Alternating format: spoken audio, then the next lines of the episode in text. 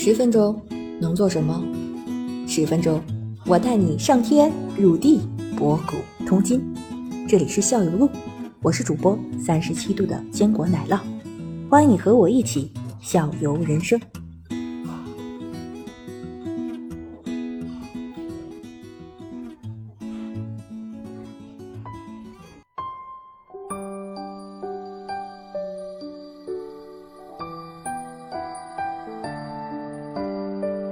我们今天要做的主题是女性安全。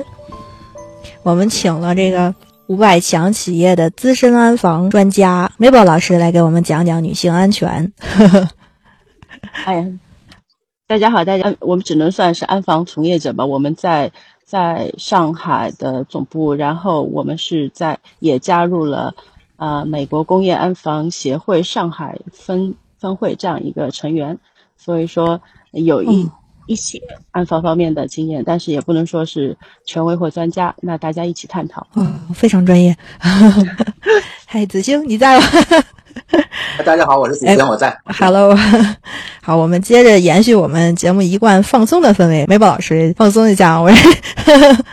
然后呢，就是哎，借这个机会跟大家聊一聊女性安全，跟我们的女性听众们或或者男性听众的周边的女性朋友们来介绍一下女性安安全这方面的一些个专业级别的建议，对吧？梅宝老师，我们先从第一个问题开始。那呃，您这个从事这个专业是有什么机缘巧合吗？还是嗯，有什么故事可以分享吗？其实呢，就是说我也是到了我们这个，因为我也差不多有十几年，后期我才接触到我们有一个部门叫 security 的 corporate security。那它其实最主要并不是说只关注在安全这一块，那它还有安防，比如说我们的监控啊。或者门禁啊，类似于其他相关的，也包括一些紧急应对还要员的保护啊，类似。那其中有一条叫 travel security，也就是说差旅安全。哦，我们在前两年的时候呢，就做了一个女性的专场。这个女性专场就是说，我们因为女性相对来说她的体能体型相对比较弱嘛，对于男性来说，嗯，那她在差旅当中可能会碰到更多的一些风险，我们就。这个女性专场去做了两场推广呢，反应也还是蛮好的。但这个呢，说句实话，就是说它不太适用于澳大利亚。为什么？就是我们那时候做了一些一些小册子，就是类似于女性安防。我们把这些册子呢寄到亚太各个国家，那大家的反馈都还蛮不错的就，说我们女性啊了解有更多的。啊，怎么去保护我们自己？但是澳大利亚的反馈就是说，我们非常强壮，我们跟男人一样强壮，他不太需要，他觉得这个这个是一种性别的歧视。所以说，每个国家它的因为风俗习惯不太一样，所以我们也是呃学到了，就有些国家可能他的女性的啊自我意识更强，他可能并不并不于 在意这一块，嗯。哎，这个我们下次可以问问水哥，看看他在他们家家庭地位怎么样。啊，那您这个就是一个跨国企业对吧？就是在每呃很多国家和地区都推广了，但是除了澳大利亚不能推行下去，其他的国家还都是挺受用的。这个女性安全培训是这样吗？嗯，差不多。就是我们在中国最主要是现场嘛，我们会请，也除了我们自己做。员工的培训之外，我们也其实也请了那个当时是有得到了呃世界冠军的一个搏击女拳王，我们到现场去嗯教大家一些防身术吧。然后呢，所以大家蛮积极的。然后有些男性说，能不能下次给我们开个男性专场？那我们男性也是需要被保护的，所以说有可能以后我们会再开一些男性专场。我们在咱们女性呢，在安全风险这方面呢，都有哪些需要注意的方面呢？先整体的具体讲讲。嗯，具体说说是吧？啊，具体说说。女性安全，那么其实男女都差不多。首先肯定是人身安全，然后其次是健康的安全。那还有，如果你在差旅或者平时也有交通的安全、饮食的安全。那除此之外呢？如果谈到一些涉案的，可能除了抢劫、偷盗、劫持、欺骗，那可能还有对于女性来说，呃，会遇到的强奸啊、猥亵啊、贩卖。比如最近大家可能都比较关注于那徐州的一个小花梅的案子，那她可能是被贩卖或者是被拐卖的。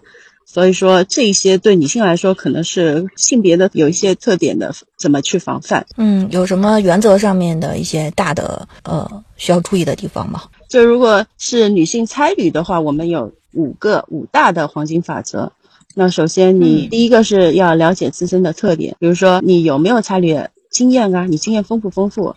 那还有你对这个目的地的熟悉程度，比如说他是经常到上海来出差的，那他对上海已经相对子星，子星，OK，子欣老师啊，子欣老师 对上海比较了解，你对这个目的地很熟悉，那可能相对好一些。还有你的身体状况是怎样的？就是你出差的那那那些时间段吧，你身体是不是舒适啊？或者呃有没有那些呃，比如说你。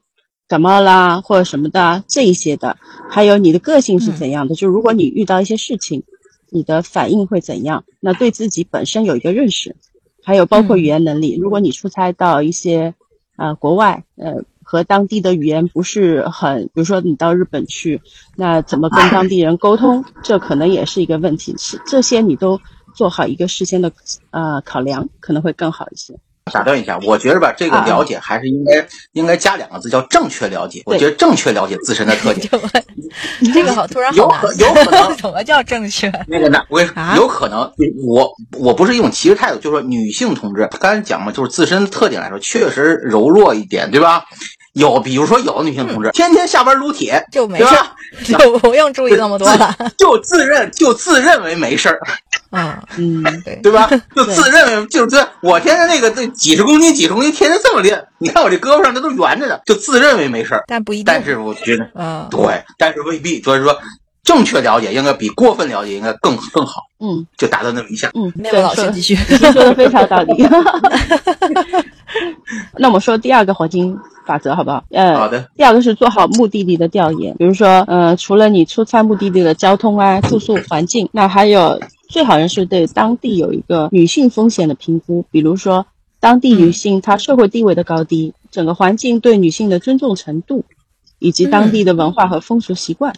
比如说你到东南亚啊、印度啊，他可能他对女性来说，他就不太能接受那些穿着比较暴露的衣服，类似于这个样子。那你就是说对这个目的地有一个很好的了解，那预先做好一些准备。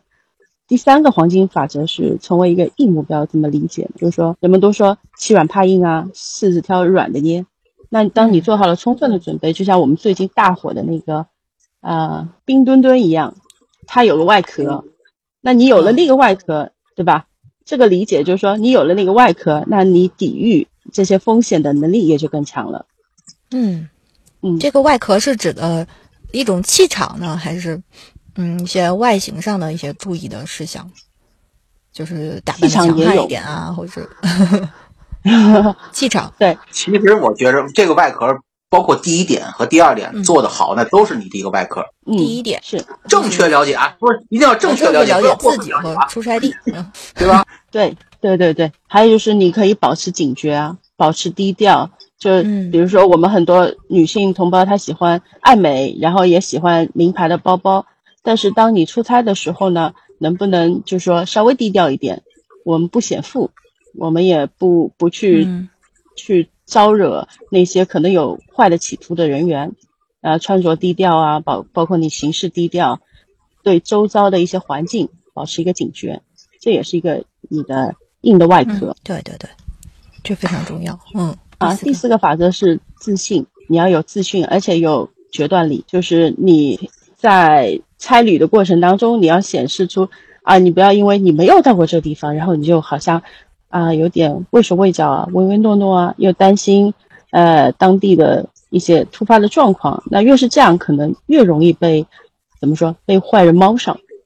那嗯，遇到一些你当地发生的一些，比如说有人来搭讪你，或者有人来骚扰你，你要有勇气说不用不要。那这个都是一些你自信的自信的表现。那，包括你有决断力，这个地方是不是安全？我是不是应该离开？嗯，也是一个你决断力的体现。就平时就得练，比如说子星同学，我你让我干点啥活，不干，no，练一练，出差就安全了，是吧？更安全一分。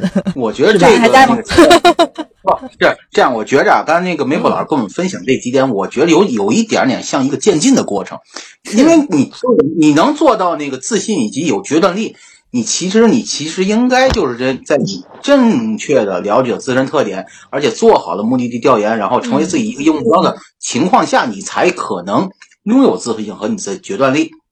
嗯。比如我记得以前那个，比如说我们说这个自信和决断力，我以前我记得去那个新加坡那个旅游的时候，我以前在做攻略，他那边呢好像就是呃，因为他那个地方可能是好好多个种族嘛，都在那边那边是那个，比如马来人呢，然后新加坡的华人啊，还有一些个外国人，还有比如还有一些欧美区啊，然后这些区，但是可能有的是穆斯林的，有的是佛教的信仰，它是不一样的区，呃但是它是区域是不一样的。比如说，可能跟咱们文化比较那个融合的一些区域，咱们就可能应该可以去逛一下。如果可能跟咱们的文化冲冲突比较大的地方，咱们可能能避免，也许咱就应该避免，不能说所有的地方咱都哦，马比如半夜几点好跑到穆斯林去了，对吧？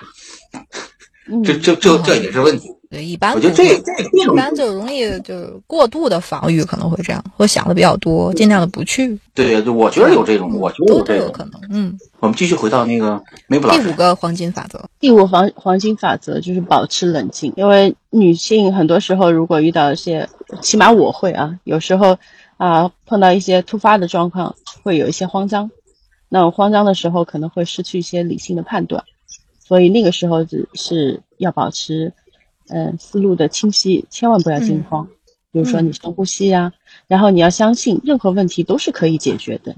怎么去解决？你可以找执法机关，也可以，如果你在外国的话，你找大使馆，或者你也可以跟自己的公司呃人员联系。比如说像我们公司是这样的，我们有呃 International SOS，它就是一个全球的一个救援中心，它有个热线。你只要打那个电话，他一定会帮助你，无论你在哪里，他都会帮助你。那这样的话就减少很多的风险。那还有包括，如果你没有这样一个救援的话，起码你要知道当地的，比如说中国是幺幺零，那其他国家也有一些警察的一个电话、热线电话，你在去之前你就知道。那遇到情况比较危急的时候，你可以直接打这个电话。嗯，哎，梅普老这个提醒这一点挺好的，但是哎，咱们公司是不是也应该有这种那个这种应该有 SOS 的？只是咱们应该有，咱们主对咱们第一个咱可能没没有遇到。涉及的。嗯，您上回就是出国的那次公干出差，有没有相应的培训呢？你不要这样的看着我，我的脸会变成红苹果。你不要像无尾熊缠着我，我还不想和你做朋友。再试一下，再试一下，那个哎，Hello，Hello 怎么发音？是梅的老师还是梅的？怎么发音？嗯嗯随便，呃，就是说你你也可以说是丽妈或者是 May Mabel 也可以。梅博梅，我们叫梅博梅博梅博梅博，我觉得梅果很习惯，梅果梅果就可以了啊。梅宝老师呢？啊，因为因为这英英文名字我也用了很久了嘛，所以说一般大家都叫我梅果。嗯梅博，嗯，梅博梅博梅博梅博，OK，梅博老师啊，，OK 了。嗯，他叫奶酪啊，我叫子星医生，医生。哇哇，你的你的名字好文艺啊！